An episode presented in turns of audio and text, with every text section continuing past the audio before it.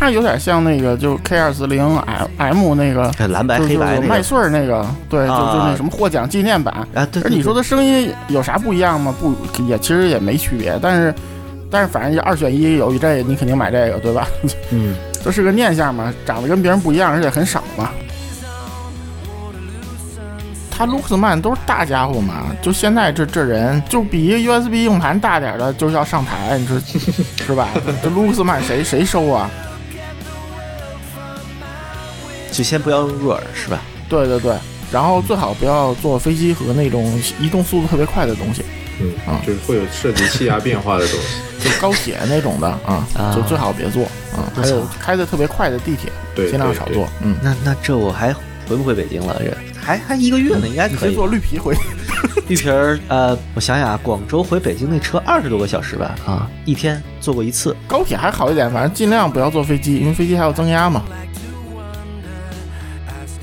哎，反正极致现在也跟那个德国大师差不多，就活着就好，是吧？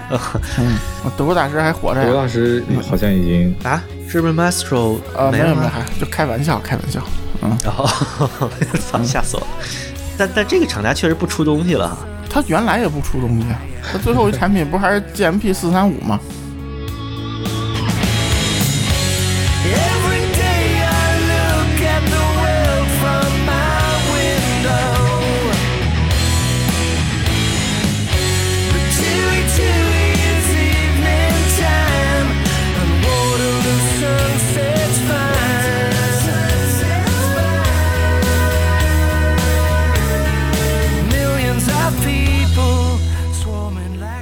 ？OK，各位听众，大家好，欢迎收听二零二四年第一期声波飞行员，我是孟获，啊，我是威吧，啊，我是 Point，嗯，哎，其实特别高兴啊，就是开年大礼让我花了一笔钱，就本来是最近真的非常穷困，但是看到了一个 HDR 十五当年一九八八年的首版，实在是忍不住啊，就是觉得啊，这怎么能不买呢？结果抓心挠肝了几天之后买到手了。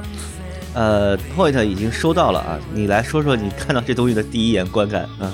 第一眼观感就是好新啊，真的好新啊。嗯，它那个就看着跟新买的一样，就是你现在买一个新 HDR 五，差不多也就这个观感。对，就是 HDR 属那种老塑料，会有那种发白呀、折旧啊什么的，它完全没有。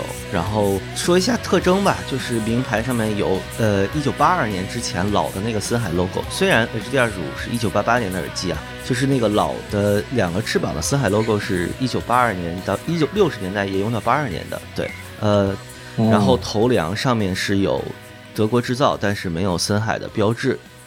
呃，V 版你对那个五八零的版本应该比较熟吧？就是最老的这版 HD 二十五是圆铜环，然后呢，我们后来的就是没有小翅膀 logo 的都是扁铜环了。这个和五八零的那个缎带是不是也基本能对上？差差不多吧。然后，但是，哎，森海那东西就是看着不一样，不不一定声音不一样，反正就是啊，对，我的感觉也是，就是那个铜环虽然看一看就不是一个工艺，但是其实声音是高度一致的啊。就就因为五八零和六百，我觉得它换这么多版本，它差别也没有五八零、六百、六五零之间大。嗯，那肯定的。嗯嗯，就哪怕其实最老的六百和现在的新六百的差别，估计也就能勉强达到六百和出版六五零的那个感觉吧。嗯，是是，反正也不用特别在意这个吧。主要还是主要还是长得不一样，就是个念想嘛，是吧？对，主要就是八八年首版的这个。纪念价值吧，就是我也看到，其实很多论坛上面的 HDR 十五玩家会经常说，手版带小翅膀标的这个东西有多么稀有，然后它的声音多么宽松啊，有德味儿啊，不啦不啦不啦。我觉得现 HDR 十五确实是一个新的声音啊，但是就只要是后面没有 Mark Two 后缀的老版本带森海标的，其实呃不管德产还是爱尔兰产，然后不管那个。单元的铜环是什么样子的？其实声音是高度一致的，就是你想听老板的话，收一个带标的就行。对，这个就是初步的结论吧。嗯，但是这耳机现在还是就是我拿到之后狂喜，然后在我们主播和听众群里面巡回，所以暂时先不说具体的结论吧，就是具体的断代什么的，我觉得。呃，也也算是应该把之前二百七那个 HD 二十五节目再做个补完了，因为也十几年了吧，就是从来没有收到过首版，结果意外的收到一只成色这么好的，对，嗯，其实它有点像那个，就是 K 二四零 M M 那个蓝白黑白那个麦穗儿那个，对，就就那什么获奖纪念版啊。对，而你说的声音有啥不一样吗？不，也其实也没区别，但是但是反正二选一，有一这，你肯定买这个，对吧？嗯。这是个念想嘛，长得跟别人不一样，而且很少嘛，就相对来相对来说比较少。对我拿到之后就很惊讶，觉得我操声音不一样。后来感觉上还是第一是这个耳机没怎么保过，就是实在是单元呃欠这个 run in 嘛，就它那个振膜很紧。第二就是它的铁线，对，然后感谢点总把我的铁线拔出来了，我实在是舍不得拔 啊。是怕锈了吗？还是怎么？呃，不是，就是它这个头版的铁线我没见过，然后我怕它是那种十字星的针，就是它那个插针外插的那个截面是一个十字，就原来有过那种十字，就是做工比较粗糙，然后直接把里面的触点给带断的啊。哦，哎，那个我记得不都是比五四零还早的时候用那种东西吗？呃，不，森海有一个时期的线是那样的，就是。哦，呃，德产的九十年代的版本，对，反正好像是见过，的确是见过那样的。嗯，那个反正之前之前那只是不是就这种线？就对到手对，特别恶心那个线啊。行吧，就是这个耳机，我后面我们会再仔细的说一下吧。也确实是作为已经自己把自己开除了的 HD 二十五党主席，终于拿到了一个元年版。呃，其实怎么说呢，就是这个兴奋是就挺错位的吧。就是如果是十几年前我拿到这个东西会特别高兴，但现在拿到了就只有感慨，就觉得嗯，好像来晚了好久好久啊。嗨，以后再说吧。我觉得，啊，最意外的估计就是这个成色特别好。对对对，就差一个盒儿，我觉得。嗯，我以前听过，但是那个成色不是特别好。但是我当时觉得就是线的区别吧，就所有二五杠一，我觉得其实都差不多。嗯。哎，对，现在森海终于把自己 HD 二十五一 Mark Two 的后缀时候生产的那一大批钢丝线的库存消耗完了。就从一六年开始，它改成那个罗马尼亚产的，哎，不是，嗯，一六年开始爱尔兰产的那个一体合成单元，后来换生产线到罗马尼亚，一直是那个钢丝线嘛，就一直到七十五周年那个黄耳罩纪念版都是钢丝线。然后应该是二零二一年底，就不同的销售区它不一样，它开始换成铜线了。如果你的弯叉上面。有森海的 logo 或者有这个 CE 的标，证明你用的是铜线了啊！我试验了一下，就是新的线是磁铁吸不住的，确实是铜，就等于和 HD 二十五 Lite 那个等长线一样了啊。嗯。然后因为我把自己的 Somer 升级线扯断了，我找听众收了一条新的铜线的原线，对，给我最老的那个 HD 二十五用上了，我觉得还不错啊。嗯，还可以，没什么问题，只能说对，就包括我现在的 HD 二五零这个大耳机上面用的也是 HD 二十五 Lite 的原线啊。这个线糊是糊，但是现在的铜线肯定比那个几十年前的已经硬的像铁棍一样的线声音要好啊。就是这确实线芯的质量一般啊。它现在它现在其实我觉得它换版完了，它适合用铜线，因为你换了好线发现。它新的这单元比以前那糊啊，是，所以所以就就一糊遮百丑嘛。它 铁线以前就是铁线，虽然这个东西不是特别好导体，但是它对声音影响是比较偏门的。它铁线的东西其实当年都对这铁线调过音，然后现在就是就是纯糊发嘛。实际上做这东西，哎，就是也不用心。其实它不是做不出好的，现在就这样嘛。嗯。这可能也是为什么包雪龙特别讨厌 HD 二十五杠一 Mark Two 的那个特别冲的那个感觉啊，那个其实很多会归因于那个铁线上，也就是为什么我刚开始玩的时候就觉得 HD 二十五得换线，换了线一下就好听了啊，那个线确实要背很大的锅。那个 Light 是不是从一开始就是铜线的？啊，这个，哎，辨析版本就很复杂。Light 就是刚开始六十欧的时候上来的，呃，应该，哎呦，这我还真不知道。后缀换成 Light 之后，刚开始的等长线是不是铜线我不清楚，反正七十欧的这个带三角镂空的这个肯定一直是铜线。对，它那个线如果不是专门做的话，估计就和对森海就是就是从库存里有啥线用啥线。对，好，这个不不细说了啊。然后就是跟大家报个喜，终于小翅膀扑棱扑棱，终于飞过来了啊！怎么说呢？终于圆梦了的感觉啊！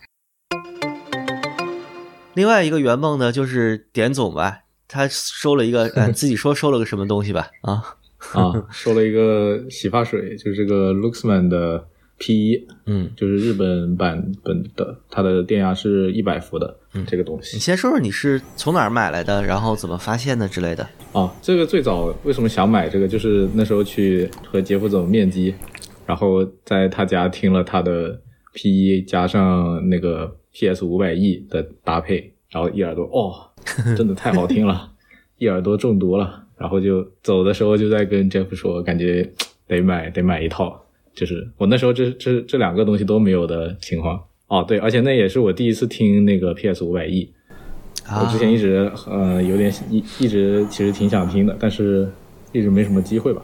后来听了一下，确实是这整套都是我喜欢的声音，然后就回来就经常想着，然后过了一段时间就看到哎 PS 五百 E 挺便宜的，然后就买了一个便宜的 PS 五百 E，买了之后就更痒了，更更想把这个 套装买齐了，然后看就就不停的蹲 P 一，蹲了一个。价格还可以，然后这个名牌也很新、很亮的这个、这个皮。倒一下，这个五百亿是海鲜市场跳水了是吧？魏版，我记得前一阵儿好像都在说，嗯一下特便宜那 E 系列的海鲜市场都比较便宜，现在啊就就这几年经济不好，是吧？然后这玩意儿反正就是挺地摊儿的，说实话，就圈外人也没人买。嗯，好像直接干下去了，将近一千块钱啊！是，原来是我买的时候还两千五、两千六的，现在好像直接一千多就能拿下。就是正常嘛，就因为它时间停的越长，而且好像 PS 这个系列，就啊歌德还做不做？已经被抛弃了，感觉哈，对对，不是他也不说不做，反正至少现在不做了，对吧？然后官网上没了啊，新的官网对就没有有这东西了，所以它还不像那个 S 一那种那么保值，就就更那啥了。嗯嗯，嗯包括那个 GH 四也也便宜，现在 GH 四现在只要一千七左右。所以你现在是五百亿和 GH 四双持是吧？是的，是的。嗯，我其实还我挺还挺推荐现在去买个 GH 四，我觉得这个价格真的很低，就是以这个价格来说非常的超值。啊，嗯，歌德只要是 E 系列时代的，现在二手都比较便宜。嗯，嗯就相对来说，嗯，然后这个 P 一的话，经历了一些波折啊。首先就是刚拿到的时候，我的那个变压器还没有到，因为它需要转一百伏电压，我我先去买了个变压器，然后等这个变压器到了，可能已经收获了四天了。家里有个一百伏的机器，但是用不了，这个确实挺难受的。嗯对，就是到了之后我也没法试，我就看了一眼外观，好像没啥问题。变压器到了之后，插上按开关，哎，亮灯了，然后插上耳机，前面各种什么前端都连上了，然后一放，嗯，怎么没有声音？后来问了一下乱买中，我这个这个 P 一上的灯是橙色的，就表示它的那个开机自检没有通过，它通过了应该是蓝色的，然后灯变蓝了之后，里面有个继电器会跳一下，然后才会能用，还才会有工作。哦，哦它这然后我这个就对这个电路设计还挺有意思的，反正对电路保护吗？这个算是 Luxman 都是这样，过载保护就是？它是开的时候，它预热也会先亮那种黄灯，嗯，然后它好了之后才会变成蓝灯。就就对，就是它那个 P 二百都是这么做的。日本挺多放大器都有这个设计，就是稍微贵一点的都会有，就是包括那个 Stacks 之前有个静电 SRM 零零七 Ti 那个也是按了开关之后它要预热嘛，然后预热好了才会跳一下。所以你是送修了是吗？对，然后后来就就发现它一直跳不了蓝灯，就跟卖家说了，然后就寄寄给卖家，卖家说可能是快递过程中搞坏了吧，然后就继续送修，然后修了好久啊，中间还要跟顺丰扯皮，还还跟卖家扯皮，然后扯了一段时间，至少修好回来了。那天反正就是折腾一大顿之后，开声的那个兴奋已经被消磨大半了。是的，是的。其实刚收到的时候，哇，真的是兴奋的搓手，但是搓完手发现没有声音，很难受。哎，这跟我一样，就是小翅膀这个东西，如果是搁着五六年前我要收到了，哇，我这不得做个三期节目对吧？每期两小时，现在就 拿到之后感觉，嗯，就是你你看你看现在的 PS 五百亿已经掉到一千五以下了嘛？我在想，就是花一个 PS 五百亿都多的钱买了一个 HD 二十五，感觉自己有点大病的感觉，嗯。不过声音还是好不过不过想收、嗯不过想收 PS 五百亿的，还是一定看一下有实物图啊。那个 PS 五百亿有俩版本，啊，啊，嗯，就是第一批或者前几批 PS 五百亿，它那个它不是新做的那壳嘛，就是它那个不是金属壳上刻蚀了一个 Grado PS 五百亿嘛，嗯，嗯它那个它那个工开模没开好，然后那个字儿就跟狗啃的似的，就是不规不规则 啊。然后然后它里边那个红单元是更老的红单元，就更容易过载的。啊，然后然后后来就是这两批货就他妈估计据说在美国都被人喷的体无完肤。然后后来他就回炉重新又开了个模具，然后里面单元也有调整，所以就是，呃，有人不喜欢他妈那种什么一键转卖什么那种，就没图的一定找他看一下图，就就大家不要收那个早期版本的，早期版本那玩意儿，一个是那个你驱动更困难，然后另外就是你那玩意儿看着也难受啊，是吧？那那真的就就就你闲鱼随便找个 DIY 耳机的都做不成那德行，啊，就是那个印字儿是不是有点歪的那个？它不光歪，它边儿都不齐，就真的啊狗啃的似的，就是就嗯，赶紧应该也不多吧赶？紧看了一眼我这个呃是后面的，几百只肯定是有的啊，啊，最少就国行国行，就国内进了起码就有几百只啊。唉，感觉我这个它这个我这个其实成色不是很好，所以它很便宜，但是我这个应该是后面的版本。我现在的闲鱼 DIY 的歌德真的已经让我有点害怕了，就是拟真度已经非常高了啊嗯，我觉得呃也没啥害怕的，你要听不出，没没有人能听不出来。啊！就我听过好几个了，是是，真的就是就是就耳机能做这么难听也不容易。那个但是有一点确实就是他们仿的比官方的好看，啊，对 就但凡带木头的，就就那木头会比官方好看。呃，这个这个全开放耳机其实是非常特别难难做的做的东西，对，是是，嗯，就全开放和全封闭感觉都很难做啊。对对，多数都是百分之十到百分之九十那个开放度嘛，就之前也说过嘛，嗯，全开这种也挺难做的。行，哎，我们说说那个 P 一和 P 一 U 的差别吧。呃，我我理解就是一个前面板俩孔，一个前面板仨孔，是吧？反正就是前面板长得不太一样，但其他的我就一概不知道了啊。这两个就是上下级差别还是年代前后的关系？那个 PEU 是后出的，嗯然后而且这两个东西其实严格来说，那个定位是有差别的，嗯就价格 PEU 可能还更贵一点儿，但差不太多。就是 P 一呢，它其实 Luxman 还想做一个 Universal 的驱动器，就是整个功率给的比较足。啊，然后呢，呃，到了 PEU 呢，其实功率基本已经砍了一半了，就是洗发水想明白了，就我我就我也做不出这样的东西，然后那个我就把那个高阻的功率下降的特别多，然后我让它能更好的那个驱动低阻，就是其实 PEU 呃算一个就是完全的一个就是低阻放，但是 P 一啊不是，就 P 一不算，就 P 一 P1 推一些全能的对对对，二二二百五、三百的不太难推的还可以，就是本身、嗯。这俩，但是呢，反过来就是就特别容易过载的那几个耳机，就是什么 W 五千呀，什么那个 GS 两千 E 呀，什么还有那最早那凸单元的那个 RS 一 E，就嗯。啊、那几个就是 P 一会过载，会轻微的过载，哦。哦但是在 P 一 U 或者 P 二百上是没有问题的。哦，那真是可惜了，我我还本来想有点想买一个 GS 两千亿，不是特别严重，啊就是它总的来说还是个低阻放，但是就是当时我觉得就是他还想做一个旗舰级，就是一个通用放大器嘛。嗯嗯，实际上就是，哎，就是万把万把块的东西，其实真的也不现实。哎说实话，我听说那个 PU 和 PE 他们还有一个区别是里面的放大原理不一样，好像 P 一是甲级放大器，或者说对对对，然后就是就是 PEU 那个输出功率基本已经砍了一半了，就跟 P 一比，嗯，就好像一个是一个是 A 类放大器，然后另一个不是，对对，就从 P 一到 P 2 0 0都不算 A 类放大器了，嗯。它比较特殊，它低阻的那个输出功率特别高，然后高阻输出功率特别低，嗯。但 P 一不是，嗯，那就基本上是专门针对日本市场那批，呃，就是咱们外面的其他品牌都是三百欧、六百欧的时候，他们做的那些三十二欧耳机，是嗯针对那些东西调音的吗？还是怎么样？它就主要就是推低阻嘛。它也没有针对调音，嗯对啊，嗯，就是主要就是针针对阻抗和灵敏度。嗯嗯，它索尼啊、铁三角之类的。就 P 一 U 和 P 2 0 0这两个，我没记错的话啊，它好像就十六欧下都是几瓦的输出功率，我操！然后然后然后那个三百欧还是六百欧下是呃有没有一百毫瓦都不知道，我都不记得，就这么小就这么低。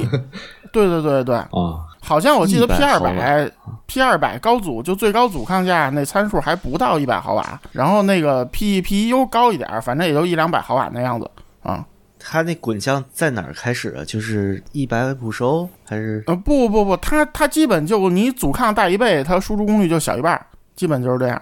这是个什么关系？这是啊，好吧，嗯，就你算呗，反正差不多。魔电大佬要再可以讲一下啊啊，这这具体什么原理我不懂嗯啊，反正它实际就就是这样一东西啊。行又是一期老司机节目。嗯，到时候让大郎总来补完一下啊。行，好，那也恭喜你那边开声了。现在，哎，那个你 GH 四和 PS 五百 E，你更喜欢哪个？好问题，好像目前会更喜欢 GH 四，但是我也没有想着把 PS 五百 E 给出了，因为我其实觉得这两只耳机，它们声音还算各有特点，就是、嗯，还挺不一样的。对对对嗯虽然是一个时期的东西。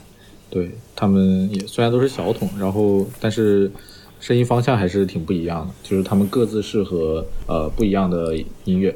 感觉 GH 四的话，它的适应面稍微广一些，就是听人声啊，或者听点流行啊，或者听点摇滚都可以，甚至听点古典其实也可以。PS 五百 E 的话，我可能更多的会去听爵士啊这些东西，嗯，一些铜管乐器吧。呃，那个 P 一既然是个比较 universal 的放大器，它对其他品牌的耳机兼容的怎么样？你觉得？呃，我目前手边就有一个 HD 二五零，然后前几天也听了一下 HD 二五在上面的表现，其实都还还可以。HD 二五零我没有仔细听，而且啊，你那个是六百欧的吗应该是两百五十欧的吧，这个二代的，？HD 二五零是二代是三百欧的，三百欧，三300百欧三百欧，嗯对对对对对对。森海好像没有300二百五十欧的东西好。像是拜亚有个八八零，好像有二百五。拜亚拜亚全系都二百五嘛？对对对对对 嗯，对拜亚二百五上就是六百了啊。对是，对不起啊，对这个应该是三百欧的那个版本。这么说的话，勉强能驱动 P 一，勉强能驱动。哎哎，说说起来，拜雅他不是要一百周年发布什么玩意儿吗？这放一挺大的那什么，现在也没看着东西啊。就我们等着呢嘛。放一挺大拜亚 logo，啊，不是他当时说个出个挺大的什么玩意儿宣传啊，哎说什么给你等整个 T 一四啊，你受得了啊？呃十六欧还行吧啊，，还行吧。那那那嗯，那回头给你回头整给你整个什么 DT 幺三五零一百周年纪念版，你不破防了是不是？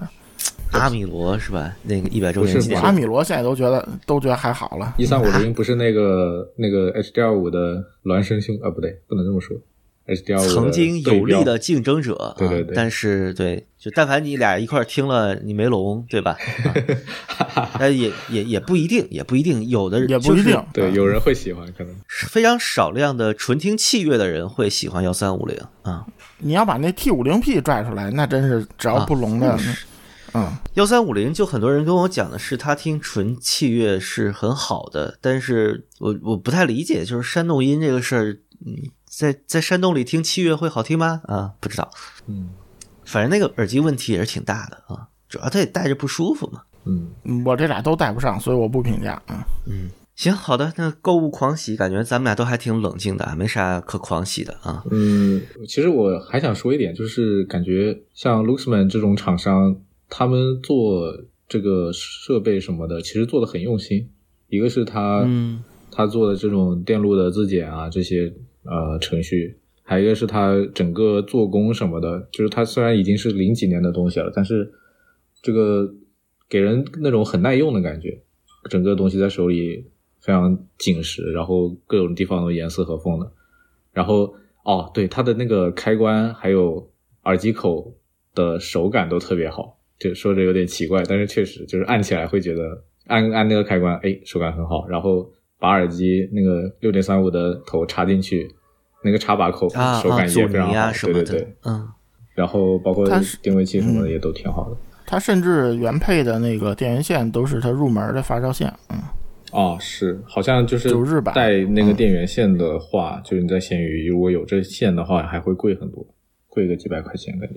但 Luxman 好像现在二手也是一个比较合理的价位区间了，并不是一个就是呃有价无市的那种特别贵的名机的那种感觉哈。嗯，因为他 Luxman 都是大家伙嘛，就现在这这人就就怎么说呀，就是就是比一个都是 USB IFI 三三叠三那个 对就就就就玩这种系统的。比一个 USB 硬盘大点儿的就要上台，你说这年头都他妈这样了，是吧？这这 Luxman 谁谁收啊？那我想起那个草衣那个牌子了啊，那个小台机，就现在感觉这台机做的积木感很强。它，你像这东西做这么小，你连一个那个震动问题你都解决不了，这叫啥台机啊？这这多了就别说了。哎嗨嗨嗨，哦，反正我吐槽一个，就是某个某个机器吧，就是半 U 的宽度做了俩耳朵，我在想什么机柜能给你能给你拧上，嗯，嗯不知道做这耳朵是什么意思啊？哦，嗯，那那保不齐人家以后出一个连接片儿，是不是？把俩机并排装在一机柜上。嚯、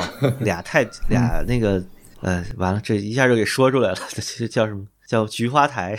俩菊花台并列是吗？菊花台那个就是就是做那么一造型吧，我觉得对啊，就是就就是纯造型，嗯但是我就觉得你弄耳朵，你装专业机，这这这长宽比都不对啊。啊，嗨，嗯，好，那下面进入一趴，就是我们好久好久没有更新过的耳道健康类的节目。前一阵我不是在节目里说自己基本失聪了嘛，然后好多听众就是私信来问我，留言倒不多，但是是真是收到了好多私信。节目刚上就四五个人问我说怎么失聪了，然后就简单说一下，就是嗯，在十一月底、十二月初的时候，嗯、那个时候我们公司的就是有一段时间特别特别忙，就基本上每天都熬夜，熬了一个多星期。然后那个时候我又在感冒，所以就休息不好，然后就是呃一直是有痰啊，然后有一点鼻炎的这个状况。因为它也不是大病嘛，我也没有太当回事儿。后来就发现右耳的听力有点问题了，就是那种呃医生的那个诊断上面说患者主诉叫闷感，右耳闷感，就是我能明显感觉到右耳朵像是洗澡的时候进了水啊，或者游泳的时候有点进水的那种那种感觉。然后掏耳朵啊什么的都不管用，我觉得应该是耳道里面有一点积水。但是呢，因为我小时候得过中耳炎，中耳炎是很疼的，然后还会伴有低烧什么的。然后在我那个感冒好了之后，他就没有发烧，所以我没有太当回事儿。后来是闷感已经持续了大概半个月吧，就十二月中下旬了，我才去的医院。因为就是这个也很神奇，就是人类的这个听力吧，就适应性特强。嗯，是的，是的，闷了半个月之后，你就忘了这事儿了。对，后来就是觉得，哎，老这么下去不行，就去了医院。然后那个医生看了一眼，说：“你这中耳炎啊，说耳道积液都快满了，说你先吃药吧，吃药看看能不能下去。如果不能下去，就要搞穿刺。”然后听到穿刺，我就浑身一凛，就觉得算算算，还是先保守治疗吧。对，然后那两个礼拜就是我说我失聪的那一阵，就是左右耳听力明显不平衡，但是我能特别特别的强烈的感知到，就是我的主观在纠偏这个事儿。对，就是我后来听什么新耳机什么的，包括我去展会，我都觉得没什么障碍，就是人的这个主观的适应性特别强，你直接把那个东西在脑袋 EQ 回来了。啊是的，是的，其实真的会。嗯嗯，所以这也就是很多人永久性听力损伤，就是因为这么造成的。对，就是就是其实有症状，但是因为人自己有这个有一定纠偏的能力，然后时间长了就觉得自己好像好了，嗯，最后可能就就有点拉不回来了。对，这个其实真的得警惕一下，就是不管你听歌还是怎么样，就如果有疲劳感，或者是，呃，你感觉到不对了，你最好是做一个比较专业的检测去啊、嗯，这个主要是就是还是，呃，你感冒，因为人的那个所谓七窍是相通的嘛。呃，如果你那个呃有积痰呀、鼻炎啊，时间长，啊、这个是会影响耳道的。是，对它那个咽鼓管，对开放的时候，这些嗯积液会从那儿过去，嗯，所以就是就这几年就是这些都闹得比较厉害嘛，就是这里头嗯事儿也不细说了，说多了这节目也不让播了啊，对，那个就就就是大家都自己注意点吧。啊就是 COVID 的这个事儿，其实他也很多症状是带痰的嘛。然后那个嗯耳道医生就跟我讲了，你这种情况其实现在特别常见，因为现在就是大家的胸腔积液啊什么的，特别是南方嘛，就是南方感冒感觉不像北方那么频繁，就北方大家都基本上多多少少有一点过敏性鼻炎。南方这边呢，就是嗯，鼻炎啊和那个气管炎啊这种呼吸道疾病发病率比北方要低，我感觉。呃，在那个就放开之后嘛，就管控放开之后，就大家都阳一波的时候，其实耳道疾病也有一个特别陡然上升的那么一个发病趋势啊。对对，而且还有一个就是因为它空气湿度比较大，所以就是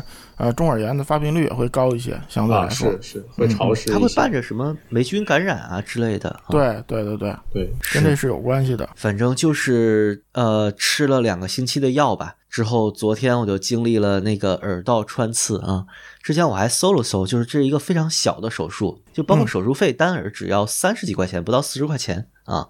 嗯，但是疼啊，嗯，是啊，我当时查了知乎啊什么的，然后还有还有人说就会抹一点麻药局麻一下，当时想就这个完全不需要麻药的这个手术能有多疼，就无所谓上呗。然后就是非常的无知啊，就是我没有想到这个手术这么痛苦。对他甚至说这个不叫手术，这个是叫一个处理。对，是因为嗯、呃就就骨膜这东西比较特殊，就是嗯它上麻药作用也不大，因为它血管非常就血液循环量是非常低的，它总体还是个膜嘛，但是它又连着，因为它是能恢复能生长的嘛。而且你你骨膜那个东西，它是神经是非常那个密集的连接的，所以就是就是你这个其实并不是很大的一个穿刺痛，但是它给你这个骨膜带来的反馈就是告诉你这东西非常非常疼啊。是的，就是在穿刺的时候，包括那个探针进入碰到的时候，我的感觉就是就是呃，我觉得玩音响的人可能能听过这个声音吧，就是呃那种低音喇叭。中低音喇叭被挠的时候的那种声音，然后放大个几百倍在你脑内响起的时候的感觉，啊，嗯，就是巨大神经反馈，最后你大脑就认为是痛啊，这这对毫无疑问。就嗯主要是它可能是一个很小的创口，但是它直接作用于你最主要的感官上面，嗯你就哎，骨膜这种组织是不是人体上都没有啥跟它相似的地方？嗯，非要说的话，就你眼底那个晶体有点像啊，啊，你说晶状体吗？对，晶状体不是可以摘除替换吗？就白内障手术，啊，嗯，就是就是你给眼睛做手术也是，就其实没有多大创口，但是你特别恐惧，啊、但是你人人体那个感觉是恐惧感是特别离谱的 嗯啊！你给你眼球吸出去一块儿，就填一个进去，你自己想想啊，哎，这个是不是前一阵眼科也有一个手术，就是医生就觉得患者乱动，然后就扒了患者的那个，对对对，就就嗯就反正真的就就可能那个有的人你要受不了，你就应该跟大夫说，就给你麻的深一点儿，要不然你就你你这个恐惧感让你不能就就不能约束自己了，属于确实是嗯，确实是。我在做的时候，就整个是一个浑身僵直，然后真的下来是一身汗，可能整个过程就五六分钟吧，嗯。而且我是一个其实就疼痛阈值忍耐力特别高的人，就我以前什么骨折，然后被车撞啊什么的，这事儿我都经历过好多次，然后那个缝针拆线，我都就觉得一点都不疼啊，这算啥那种感觉。但是这次真的他妈就打开新世界大门了啊！嗯，哎呀，但是该做必须也得做，要不这个时间长了就对对听力有永久损害了，主要这个就麻烦了，嗯行，那简单描述一下这个过程吧。就是我会半侧躺在一个手术台上，然后呢，这个设备的就很像牙医的那个设备，就是牙医那个钻头，但它前面有一根非常非常长的探针。就是如果各位现在看过牙的话，现在的牙医都有那种负压的那种吸，呃，怎么说？就是原来看牙是我小时候看牙是你看到一半，你会大夫让你起来喝口水漱口嘛。是的，现在都是旁边有一个助手护士拿着一个长的探针，把你的嘴里面那个东西用负压给吸出去啊。是的，是的，对，其实现在这个就是探耳的这个探针和那个是一样的，就它也有负压往外吸积液的功能，同时它又往就是往里面打药水的功能，然后它的前面有一个很亮的 LED 灯，然后还有一个微型的摄像头，这个又和那个做肠镜的那个东西很像啊。只不过它是一个就完全硬的一个大概十公分出头的一个探针吧，然后前面有一个特别特别亮的 LED，我觉得是是不是好多采耳的那个会所啊什么的里边也有这种设备啊？但是它的这个多功能的探头吧，就那个长度其实还挺让人不寒而栗的啊。就在刚开始进入我的耳道的时候，就是我没想到接触鼓膜是这么一个感觉，就是呃。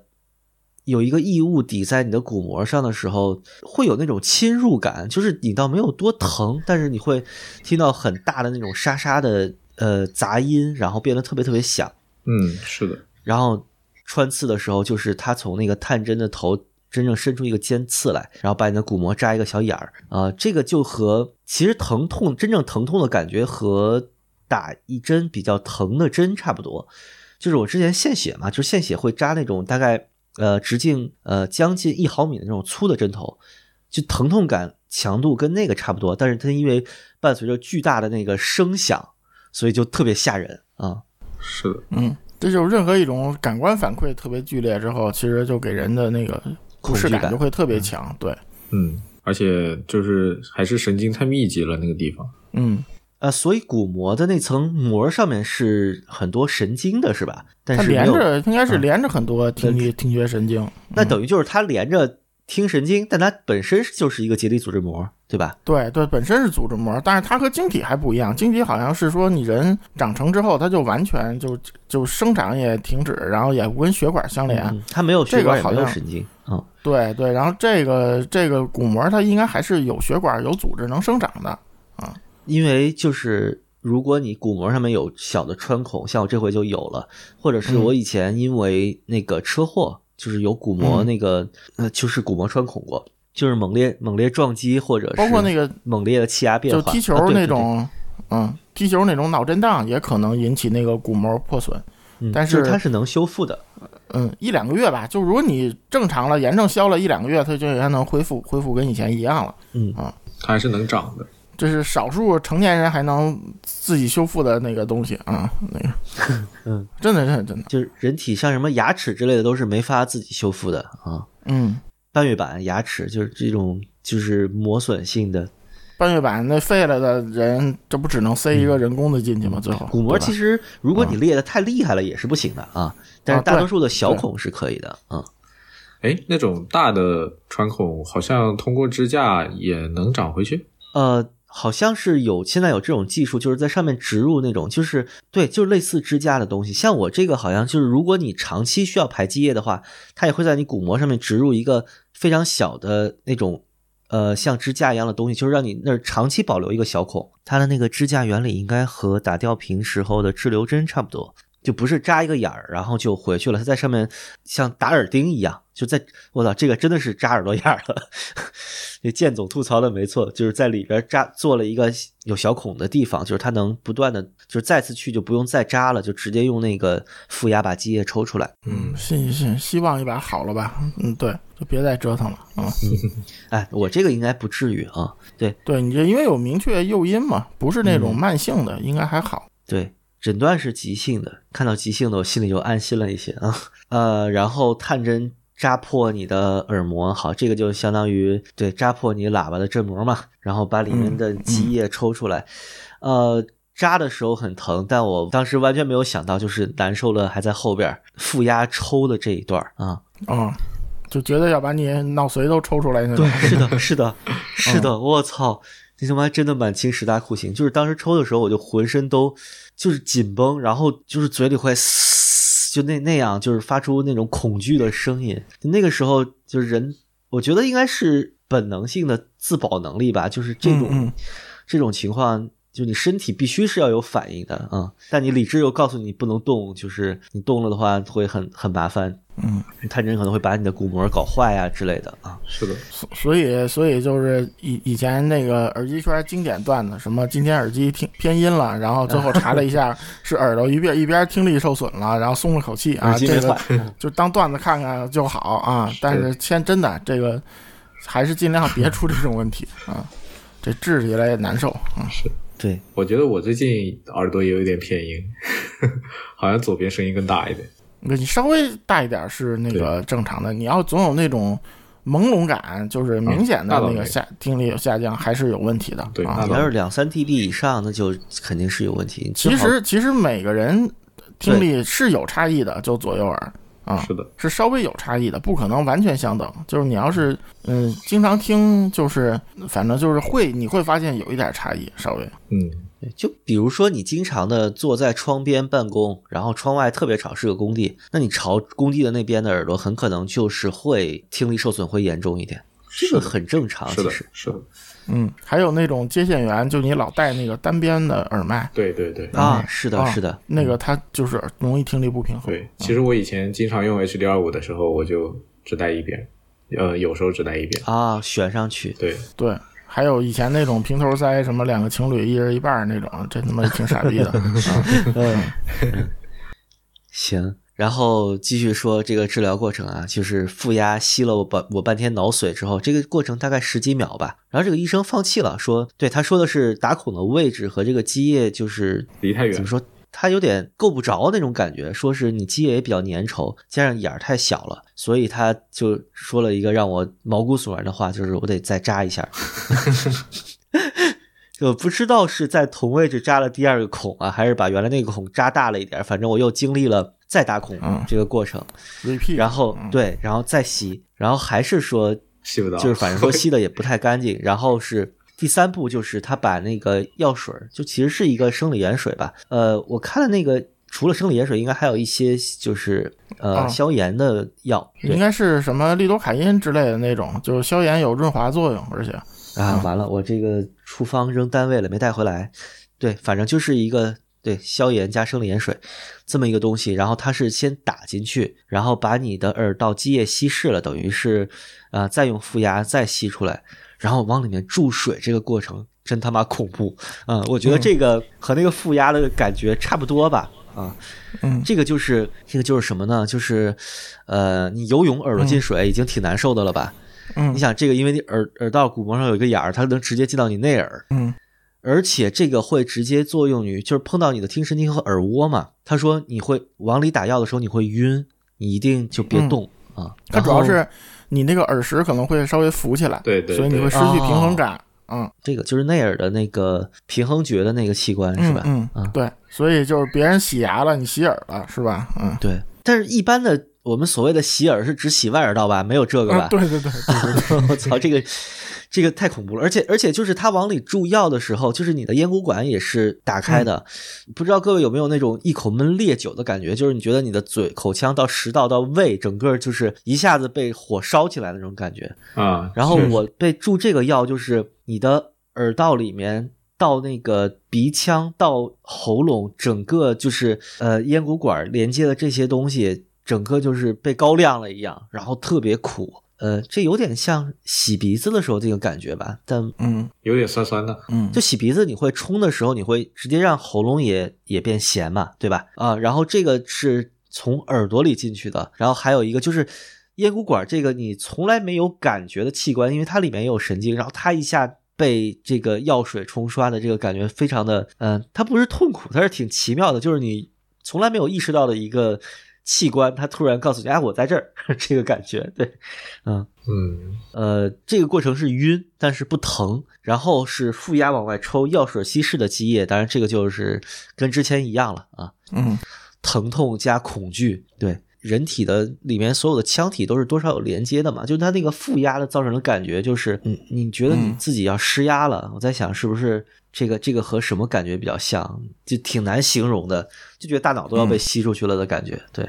哎，话说那个往里注药水是它最后是把积液从咽鼓管冲出去了吗？它不是从咽鼓管冲出去，它是就注稀释了，入一定量，然然后再然后再吸出去抽出来，哦哦还是再抽出来探。针抽出来，对。哦，但是它会它会进你的鼻子和嘴进一部分，肯定嗯。多少会进一点。对对，嗯。就相当于前面是吸走了积液，后面是你残留的什么再涮一涮。枪壁上的积液就涮一下，对，洗碗 这种感觉，嗯，对对。然后我经历了两扎三抽之后，我坐起来，嗯。呃，那个眩晕感，就是我终于体会到了之前美尼尔综合症的那个朋友，包括耳石症的朋友哦那种感觉，就真的是你你坐在那儿就就在晃，就是在船的甲板上的感觉。嗯，会需要一段时间才会那个恢复的，肯定。嗯，五六分钟吧，大概就嗯轻微了很多，但是直到晚上都有轻微的眩晕感。就是我回到公司之后，我发现我没法盯着屏幕啊，盯屏幕我就哦晕。就是就是，其实相当于你耳，就是你鼓膜上有一个小孔嘛，对所以你那个其实相当于你耳耳压是变了，就是跟以前嗯，啊，所以你就这不适感会很强的。对我现在还是破鼓万人锤状态，就是啊，就是他现在是带一个孔的鼓膜，他的听力还是不正常的啊，嗯也带有一定的奇怪的感觉。医生说你应该是做完了立刻变清晰，但我不觉得它清晰，我觉得它很怪啊。对因为你已经适应之前的了，而且就是从他说这个情况，你这个积液并不是非常充满的那种状态，所以就是说你可能听力之前也没有那么差，所以你嗯这么做完了，你反倒觉得不舒服，短时间内至少是这样的。医生说的时候，就我不知道是医生的话术还是怎么样，说你今天必须得做穿刺，你耳里面的积液都满了。我觉得应该不至于，满了应该不是我这么嗯，满了真要是特别满，就几乎真的没有听力了，就是啊你剩下能听的都是骨传导了啊对，就完全隔着水了啊。啊，对对对，都是骨传导还是过水的那种 骨传导。嗯，所以应该，但是反正就是，我觉得可能医生他就是吓唬吓唬你，就是该治得治嘛，就是这种，这肯定还是有问题，因为这个骨膜几乎是完全封闭的，就是你想让它自己排出去，它是不会的，它只会越来越多。是是嗯，嗯，而且这药它进不到里头嘛，就是你吃的药。嗯就是呃，中耳和内耳是一个完全封闭的嗯空间。对，为什么它能有那个比较固定的频响，你听力比较稳定，就因为它封闭嘛。所以你打开它，第一是疼痛和不适感，第二是就是你的听力可能要经历很长的一个变化的过程。嗯，所以我现在听什么都是 low fi 啊。嗯嗯，你你现在状态就跟那个就跟那个那个索尼那 Link Buds 似的，是一个中空的纸膜。嗯，带眼儿的啊。对甚至还有俩眼。现在反正就是，我觉得它那个眼儿应该是不大，就是嗯它可能怎么说呢？我这个形容就是铺了一个塑料布的窗户，然后这个塑料布平时它比如被风刮着，它有一个孔嘛，它也有气密性，它它有时候比如风大了，它就把它吹开，所以我现在老能听到那种杂音，就是噗噗的这种东西，嗯。就是鼓膜上应该是有一个被扎的裂缝，然后它有的时候气密性会一下被冲开啊什么的，就这个这个还挺难受的，嗯。嗯，就就那个这种情况下就，呃医生跟你说了嘛，就尽量不要用耳塞啊，嗯，没说，但因为耳耳塞密闭性特别好，然后你把耳塞拔出来，它它一拔就嘣冲的一下，可能把那个裂口会加大。啊，啊，尤其是你你要是万一是打俩孔，这中间再裂条缝儿，这就麻烦了。那个。我操，哦，好吓人啊！是，啊，就就有时候你像 E R 四那种，你拔出来你都觉得那个耳骨骨膜往外崩一下嘛，是的，啊是，所以就最好不要用这种。就先不要用入耳是吧？对对对，然后最好不要坐飞机和那种移动速度特别快的东西，嗯啊，就是会有涉及气压变化的东西。就高铁那种的啊啊，就最好别坐啊。还有开的特别快的地铁，对，尽量少坐。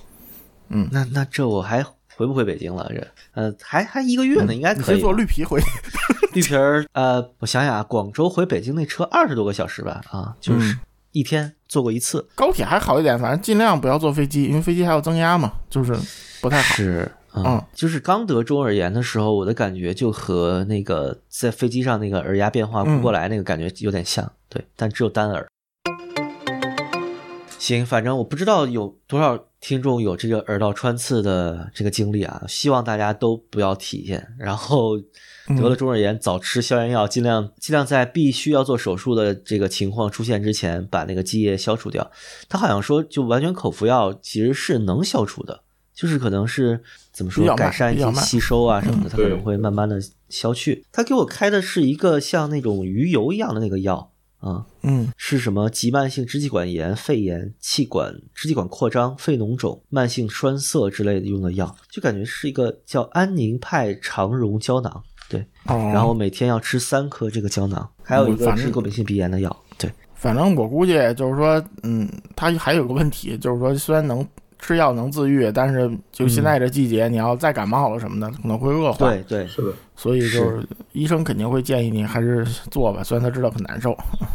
嗯，可能对医生来说是一个小手术，就是很蛮简单的操作吧。我看那个器械也不是特别的新，特别的先进，就包括那个我去的是广东省人民医院嘛，是一个很老的医院，就看那个器械怎么着十多年了吧，啊，就应该是一个很成熟不是什。么对，但其实比较麻烦的是成年人还好了，就是比较麻烦是小孩儿。啊，孩子，对对而且小孩儿他那个他那个孔腔愈合没有成年人那么好，他还比成年人容易得。就是相对来说，哦，嗯，就就我身边同事就是就因为就就这一年这个疫情，有好多小孩就得急性中耳炎的，就我知道就好几个，哦，那我很难想象，就嗯十岁以下的孩子要做这个，他得多麻他烦。做不了，他就只能吃药慢慢那么愈合。就是，但是他好的呢，嗯好像说是他那个孔腔愈合没有成年人那么那么那么那什么吧，反正就是可能吃药效果要比成年人好一些。啊、就保守治疗，他可能会自愈的更快一点。对，一个小孩儿他自愈能力也强嘛，再一个他就是那个孔腔密合没有成年人密合程度那么那什么，所以就是可能吃药效果也好一点。但是，但就这个穿刺，应该小孩儿应该做不了啊。是这个真的需要就很强的自制力了啊！对，一个是他鼓膜太小了，就是你穿了那孔可能太大，就是危险性也高。再一个就是你你很难让小孩配合你做这玩意儿，那小孩那哪受得了，对吧？嗯我看医生的那个专业名词叫什么？服从性不高。嗯，啊，对，反正就是感冒啊，或者就是咽喉炎什么的，就尽快让它不要一直发炎，不然就会蔓延到上面去。对，就是积液这个东西，因为你的五窍都是通的，这七窍都是通的嘛，对它很有可能会影响到听力。这个是如果长此以往的话，是一个很严重的事情，就一定要重视起来。嗯，嗯，对，而且还有就是小时候有中耳炎病史的，就可能发病率会更高一点，就一定要注意。对。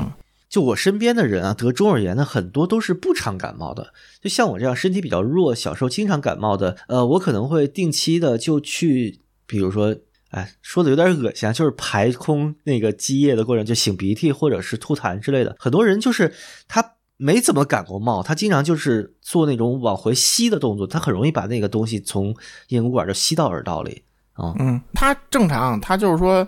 感冒少的人他不当事儿，就可能真感冒了，他也不吃药，就不去看病，不不不看病不吃药，这这就是这就是所谓有人延长的时间比较久。对对对，就是这就是所谓有人老住院，有人只住一次那种，啊，就这意思，啊，只住一次就嗯再见了，啊、对对，就进太平间了，嗯。那这么说，我这种久病成医型的，就也就就你这种程度，有的人可能还不去看呢，就说实话，存活率还高点是吧？啊，呃，不是，就是是啊，就是我说你就你这样你还去看，就有的人这样可能还不去看呢，真到听不见了再说。那嗯，但我觉得就是这几年我看病的感觉是，医生最讨厌的就是我这种什么都懂点的患者啊啊，确实，是特别看牙看牙的时候，什么拍片子，我医生说你哪个牙坏了，我说什么右右二啊什么的，就是说这种，嗯，然后我说什么有个邻面龋，可能大夫说你怎么这词儿都知道，然后嗯就是你能明显感觉到那个，就是我家有牙医嘛，所以我从小听这种词。然后，当你跟大夫说出一个就是只有他们圈内说的词之后，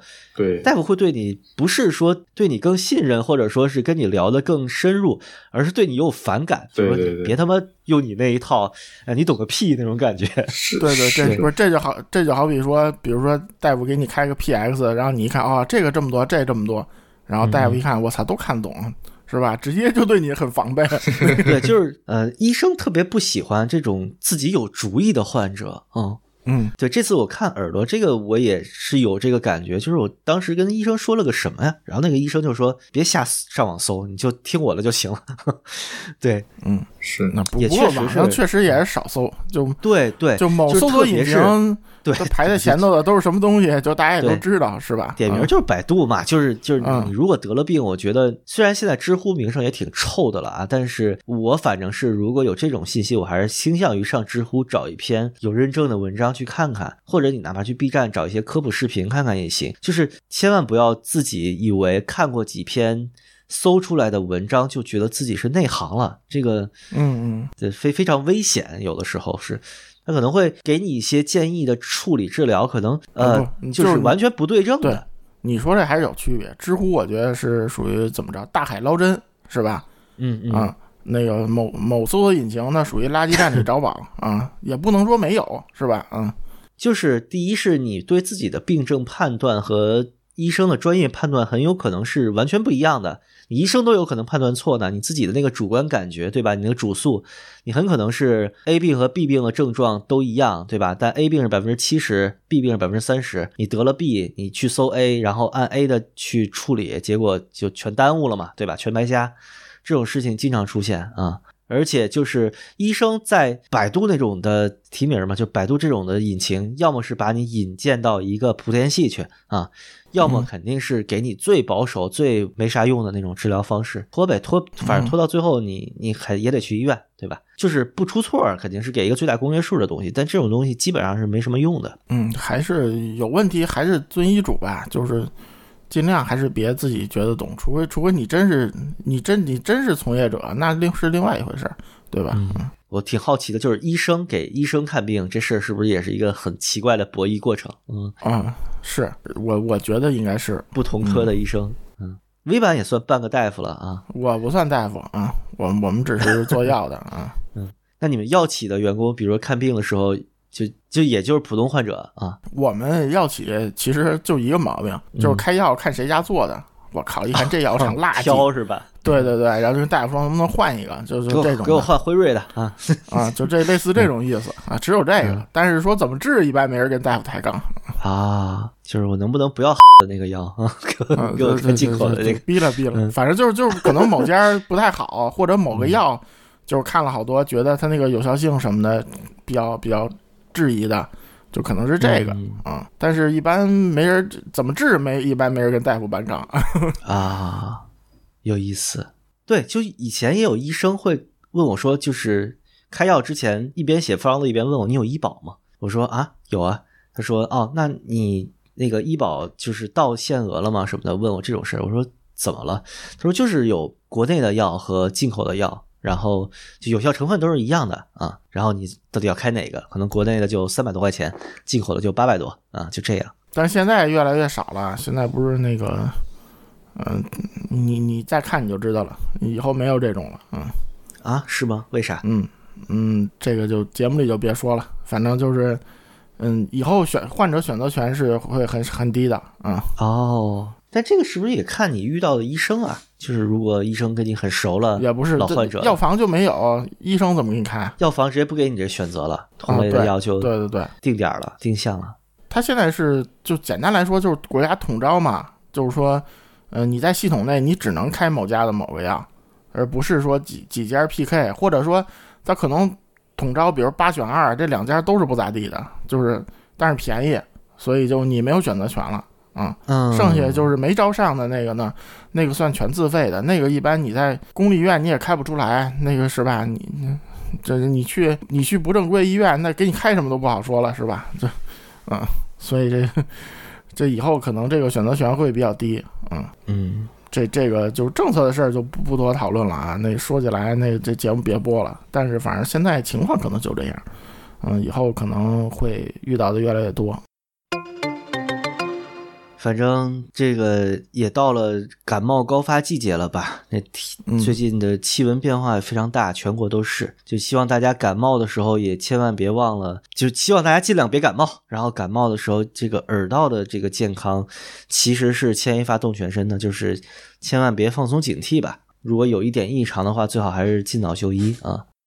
嗯，他哎，其实现在简单来说就是，哎，怎么说呀？就某些病它没有那么厉害，但是就是你得了之后，你会掉掉免疫力，然后就把其他的病放大哦，就是把其他一些原来就包括什么支原体啊、甲流、乙流啊，这不是原来就有吗？这谁也没听说这玩意儿就是能流行的多厉害。但是现在其实就是这么个机制，就是你先那啥了之后，完了你免疫力就下来了，然后你这些病就会比正常要厉害一些。所以现在就显得一听好就倒一片什么的那种，从从从全国从北到南都是这情况吧，基本上。所以大家就是还是注意防护，然后好好锻炼身体，提高体质。那别的我也我也说不出啥，是不是？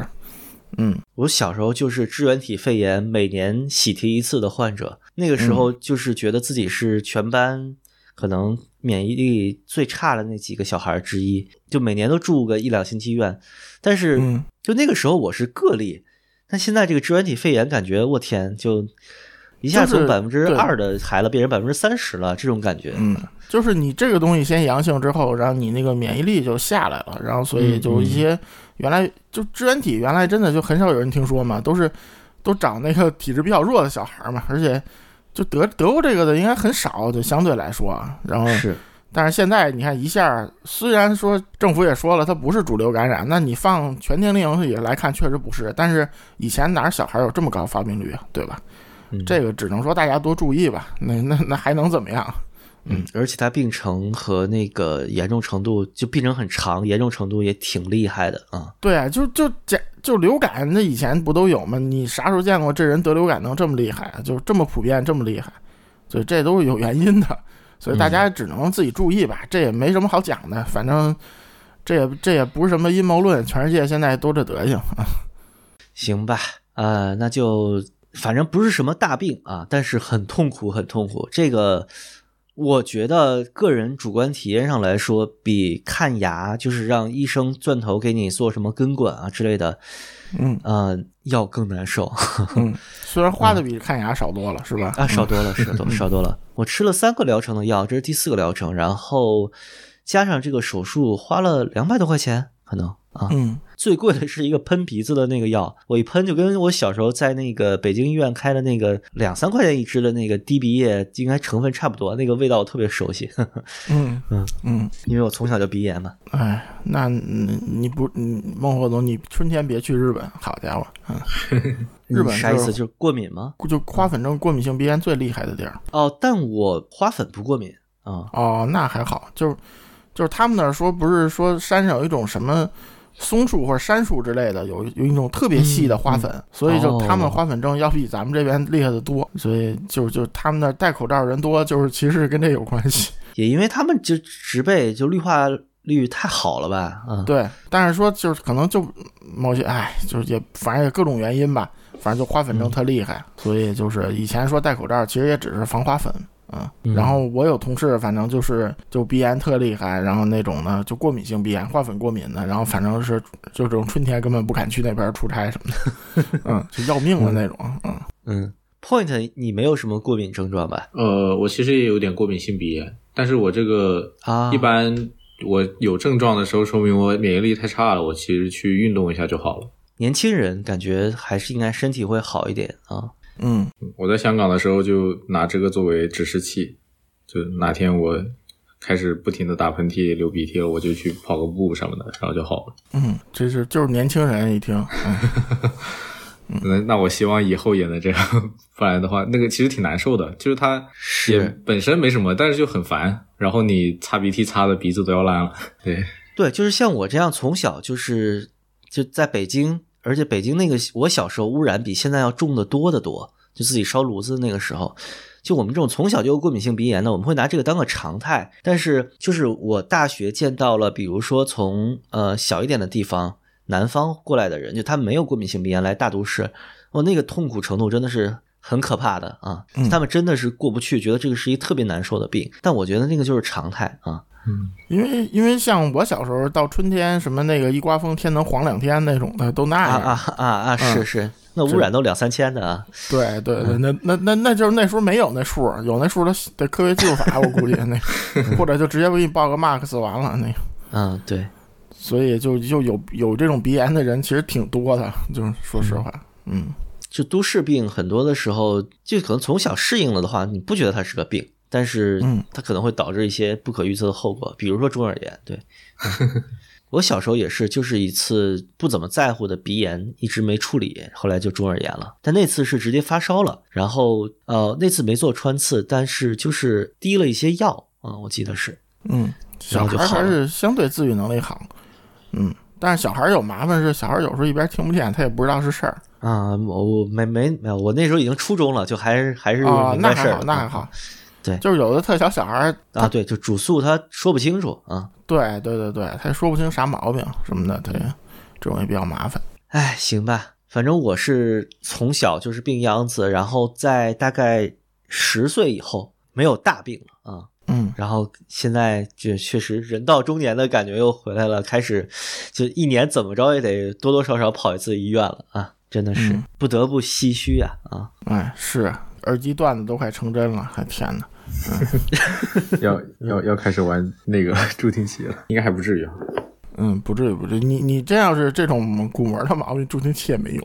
啊，对啊，我直接可以像那个金属之声那 Sound of Metal 一样，这是人工耳蜗了，可以。嗯 嗯啊，不过那个是听神经直接坏死了，好像现在是不是有人工鼓膜的技术啊？嗯，好像据说也有吧。然后，但因为骨膜是能再生的，一般好像这个毛病的人不是特别，没有那么多。就破损的太厉害，是不是他可能比如说长长不回来，或者嗯，这东西也没法破损特别厉害，长不回来，好像才才做这种东西，就好像比较少。咱们这期节目之前不也说嘛，你就是稍微破损严重点，它能让你找个什么东西固定一下，把这边接上，它慢慢也能长上。对，类似就是它，它是一个就葡萄爬藤，就那个藤子爬架的那种感觉，就是好像它是给你一个支架，然后你这个结缔组织那个膜会沿着这个支架生长。嗯。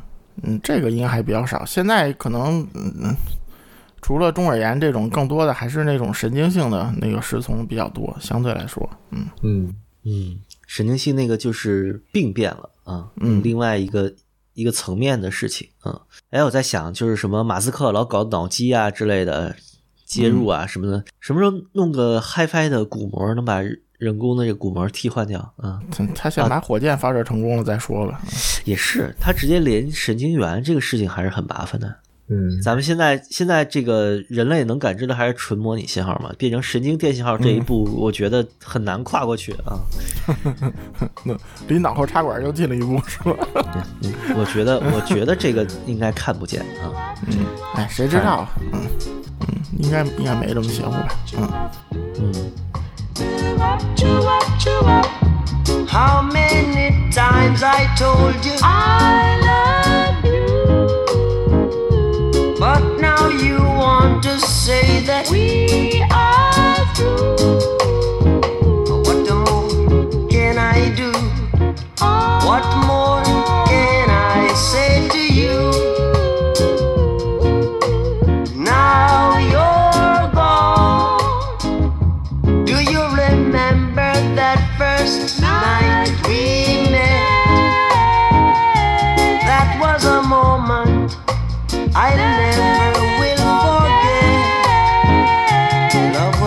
First sight. You came walking through the pale, pale moonlight. Pale, pale moonlight.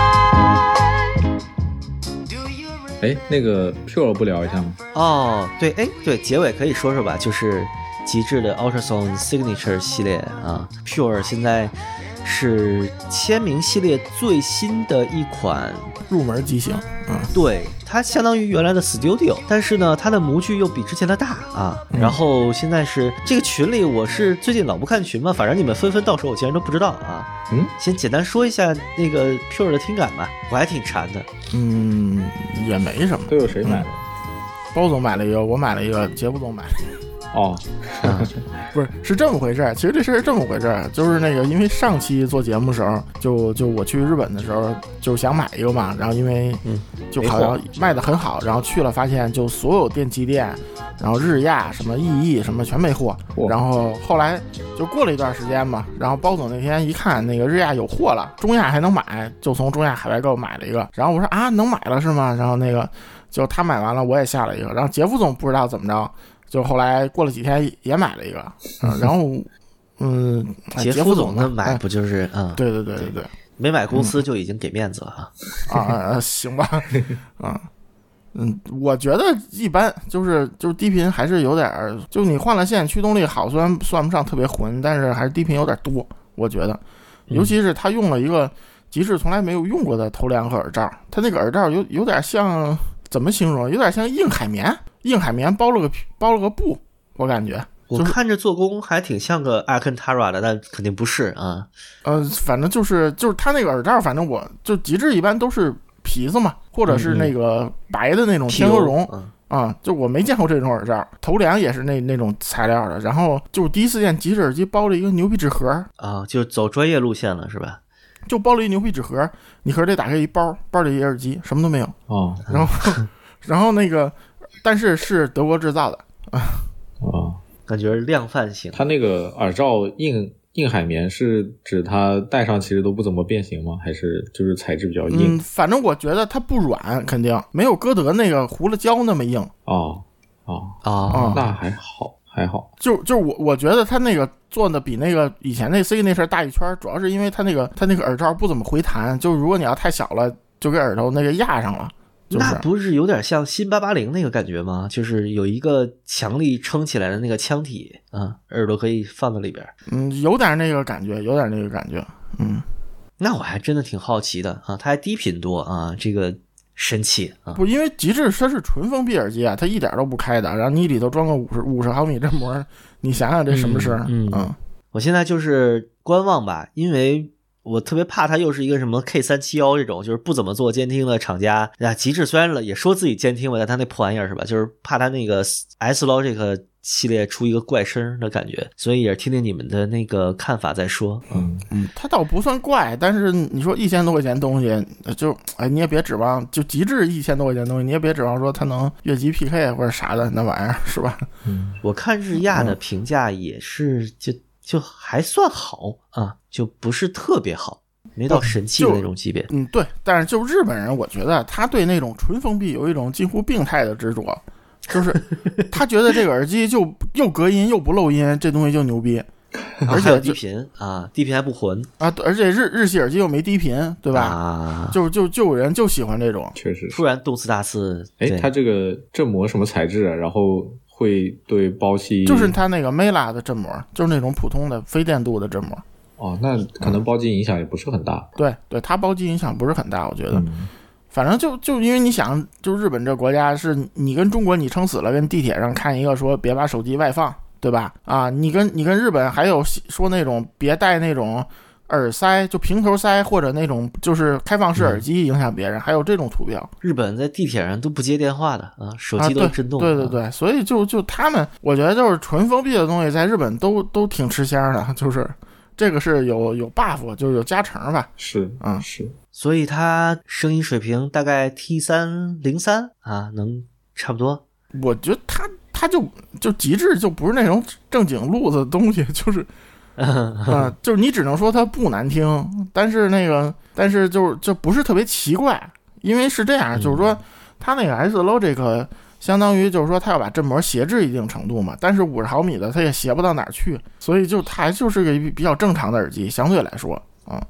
嗯，行吧，就好奇一下。对我其实当时好奇是一个是评价比较高，然后再一个是 Signature 就第一次看见出这么便宜的东西，对吧？就是而且德国造的嘛，因为以前它它有什么 Performance 或者什么什么五八零、六八零、七八零 HFI 那个那低端都是、都是台湾工厂做的嘛。啊，它这个价格已经跟五八零差不多了，五八零 i 吧，那个叫啊，啊，对呀、对呀、所以就它这个第一次见这么便宜德国产的东西，也比较好奇，就是极致下探，嗯，下探到了一个新的价位，而且而且再一个好奇的就是国行也没见动静，就没见引进，对吧？嗯，上市估计是觉得赚头不大啊。嗯，但是就是就是它那金银铜更新 V 二了，国内也没更新啊，就所代理是不是知道这牌子也是个坑货，就不嗯，不想不想好好做了？但是但是他之前不是做那个什么 TWS 什么蓝牙游戏耳机什么玩意儿的，然后那个在日本 什么埃都塞尔啊什么什么什么流星什么玩意儿，啊啊啊！就是那几个玩意儿在日本都那种腰斩促销，国内是卖多少钱都没人买，感觉就属于，所以就是、哦就是我觉得极致极致是不是有点急眼？他换代理的时候还推了一阵儿他的耳塞，什么那个 Sapphire 蓝宝石、红宝石、嗯啊，那应该没卖出去多少。呃，这人说了，全球限量才多少个是吧？嗯，现在还有呢。啊，现在还有呢，可不吗？嗯，是吧？行吧。嗯这厂家真的很奇怪啊。嗯，对对，你你想，连名字都能被广告法那啥了的，那个 哎，这叫什么词来着？极限词？就那种什么，反正就是什么禁用词吧，就是什么你你宣传自己东西什么极致体验什么那种，哎就不行，这就不能使，嗯。嗯，没事儿，这个回头让让杰夫总或者包总巡回巡回，是吧？可以回头可以再聊聊。嗯我估计杰夫总不会喜欢的。嗯，是是，主要主要我给了杰夫总一个老的极致耳机，然后那个同一天到的，然后刚才还跟我吐槽呢，他下午去加班了，但是他听了一耳朵，给了他啥呀？我给了他一个 HFI 七百 DVD 啊，我操，听都没听过。啊你肯定没听过，嗯，太冷了见都没见过，嗯嗯好听吗？过去把 Pure 秒了吧。好听啊，包总也买了一个，我是我是买了一个，它库存太长时间了，然后那个、啊，它那个不是那个头梁拧了两个钉儿嘛，那钉儿底下那个塑料碎了，然后我就用那个粘模型那个胶我就用那粘模型的胶整个给它粘上，又就就晾了一个多月，然后后来我就实在有点强迫症发作了，但是就因为卖极致库存那个是我一认识的朋友嘛，就是就还是出 iCans 那那那那对对对对，就啊那是我认识一朋友嘛，所以也不好意思那个说你说你就哎，就本着人就是库存全新的直接发我了，然后拆开是这样，这也不是人蓄意搞事儿，我就修了修，后来就把这个给杰夫总自己又买了一个，哦，七百 DVD，这属于这种子型号的子型号吧？就是它就是给那个 HFI 七百做了一个呃影音款。带延长线，然后六点三五头的一东西啊，那它是只换了线吗？其他东西都一样？对，就是线比那个长，然后头是六点三五的，然后还送了一个延长线，就最长，它标配线是三米，然后那个还有个两米延长线哇五米线？啊、有点牛逼，它它本身是能插拔吗？还是就呃，不不能换线的，就哦做好的线。那那有点用起来可能有点麻烦。极致 Pro 系列以下都不能换线，好像以前的。嗯对，普普尔前头是 Pro 烂嘛，就这两个能换嘛，别的都不能换。嗯，那个就后来包总也买了一个，就声音还挺正常的一个封闭式耳机。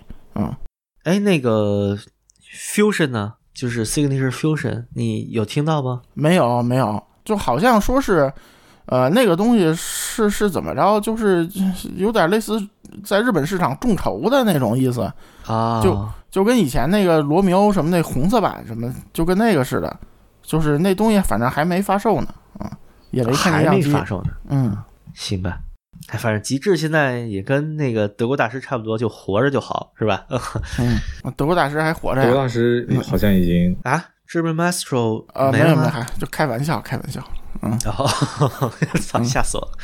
但但这个厂家确实不出东西了哈，他原来也不出东西啊，他最后一产品不还是 GMP 四三五吗？白的四三五。啊，他后来出了一压耳的，就是低端的东西，叫什么幺幺啊幺幺几，我忘了。然后那东西反正是就是国内从撤了之后出的，但是那东西特糟糕啊。嗯，没事儿，国内我们有 MB Quad 啊，啊，是是是是是，逼格更高，还是对老的名称的，还是老板对对对相当于小翅膀的森海，对对，嗯嗯，太牛逼了，这这一家子像谁的都有，反正啊，哎嗯，那个德国大师是不是没有出特别高端的耳机？他们好像没有特别贵的东西。就四五零，就是就四百四五零，对，那这这都还挺便宜的。它原来有 QP 八五，八五是那个就是做大平板的，做 Ergo 的那个老头儿做的，那个哦可能是他们哦最高的旗舰，但是那东西你现在的器材都没法推啊，就很怪。嗯，那东西嗯挺难听的。我以前有一个全新的，基本上啊，我我是觉得德国大师这牌子，你要不是纯听古典的，或者你像草民老师那样的，就喜欢他们家什么 QP 四百，这你没没没太大必要玩它了，已经啊。嗯，主要你也买不着。之前放了一批羊毛，之后现在你想买你都买不着。哇，就你收二手啊什么的，你也别买这牌子。二手现在这就是都挺少的了。就什么裂线啊、坏框架啊，什么都挺常见的。而且它，我我很烦它那个太轻的耳压，就是耳压太轻了，哦，就有那个索尼那个 MA 九百的那个问题，就是你确实戴着很舒服，但是你稍微你就不能动了，那稍微一动就不行。看人，反正我戴上挺紧的，是嗯 就看你头大小。是的，嗯是的。哦，也是也是哦，行吧，这么说，嗯孟获总那个 HD 二五戴着非常舒服。啊，就对，就反正 H 的二五那个我勉强戴上，我老怕那头梁折了，就是所以我不太敢用那东西。嗯，哎你这就把它那个单元摘下来，你当你拿着当那个就像一战那通讯员一样，对，就搁耳朵听就完了。我以为我以为你说我把我家 ON 三那个拆下来给装上呢，那欧文三那装不上吧？主要欧文三那么小啊那铁丝儿嘛，那不就是一样？啊啊！可以 DIY 一个，我觉得倒不难。我嗯拿铁丝儿窝一个，我操，哎，太硬核了。哎，我最近嗯是特别想搞一个那个语音的巨一那个耳挂，然后把那个改成头梁的。啊，这都是中了什么毒啊？怎么玩这为东西？为啥都嗯这么弄呢？那那东西没多好听啊是吗？，是吗？不是之前有人说好听？好吧，好吧这，不就是这谁谁说好听啊？这啊，我我狗鞭他们还是还是是还是泽图？有点忘了，好像之前在在什么时候提了一嘴，然后突然就去搜了一下。哦哦，我想起来了啊，是那时候聊键盘的时候，包总提了一下那个啊。啊啊！我跟你说，就是耳挂这东西，你顶天儿，你宇宙第一耳挂，铁三角什么的，那巨稀有那个也就也就那样。铁三角的我是听过，其实确实是很一般。不，它就是个小头戴上线的东西。嗯，是的，不是，它主要是几乎零耳压，所以就就没法做这东西。对它嗯它低频总是是个问题。你像索尼那个什么 PFR V 一，你做一个带骨传导的导管，你还能稍微补一点低频。但是，而且你你这东西你做到上线，我说实话，你做上线你不就 KK 嘛，对吧？那 KK 那是什么样的功率怪物啊？你你这种小头戴拿一个平板用，就它其实做到头就是一个大平头塞或者小就是小头戴的声音。我觉得语音这东西，我觉得吹起来真的没啥必要。我觉得语音那东西就是说它变成羊毛了，特价了。你要说这价儿还比较值，但是本身上线也就那样，说不上有多好。嗯，而且，哎反反正我对语音东西印象也不好，说实话。对你，你这你想玩羊毛，你弄个 KSC 七五，我觉得不比它差多少、哦，那个我有啊。那 KSC 七五多好啊！啊啊。那那如果它除了丑之外，没有缺点的东西啊！操，啊我以为语音还能比那个好一些。那那这不至于，不至于。哦我觉得，那就算了，那就算了。我觉得高斯好听，语音它号称能听古典，但你你妈拿一平头塞大平头塞听古典，你糊弄你自己呗，你就嗯 对，就当年那 PK 一，其实倒不是说它声音不好，就是我觉得我一高阻的又难推的一个耳塞，然后我拿它听古典，我我这有点脱裤子放屁感觉，就是，就我就不明白为做这东西干啥。是是，性能最好的柴油机车，你跟你跟磁悬浮怎么比啊？然后嘛，对，然后你你说它不好吧，人说你没有大系统，我说 我他妈有大系统，我听这玩意儿人 就，是你没有情怀，嗯！当年真的见过，就是拿着语音 PK 一，然后插在那个鲁迪斯特那个 RP 零幺零 B 上听的，我操！跟我说这操是宇宙第一耳塞，我说歇歇歇了吧，不想听，没没兴趣。那你跟他说你没发挥潜力，你要想发挥潜力，你得定个 RP 一千，是不是？嗯，啊，哎，鲁迪斯特老老爷子是不是退休了，嗯啊？就是退休，就是纯退休了是吧？，对对，没有别的新闻出来啊。没有没有没就有，就老头儿退休了，公司直接不做了。这个不是这公司就他一人儿，啊，他什么 sound system 声音系统也也不做。就是他自己，这其实他其实就是一 DIY 吧，呃说白了，是是嗯，就是一比较有名的 DIY，撑死了。就孩子也不接一下啊。那孩子，你别接了，看歌德接成什么样了。你这这话说的啊，dirty old river must you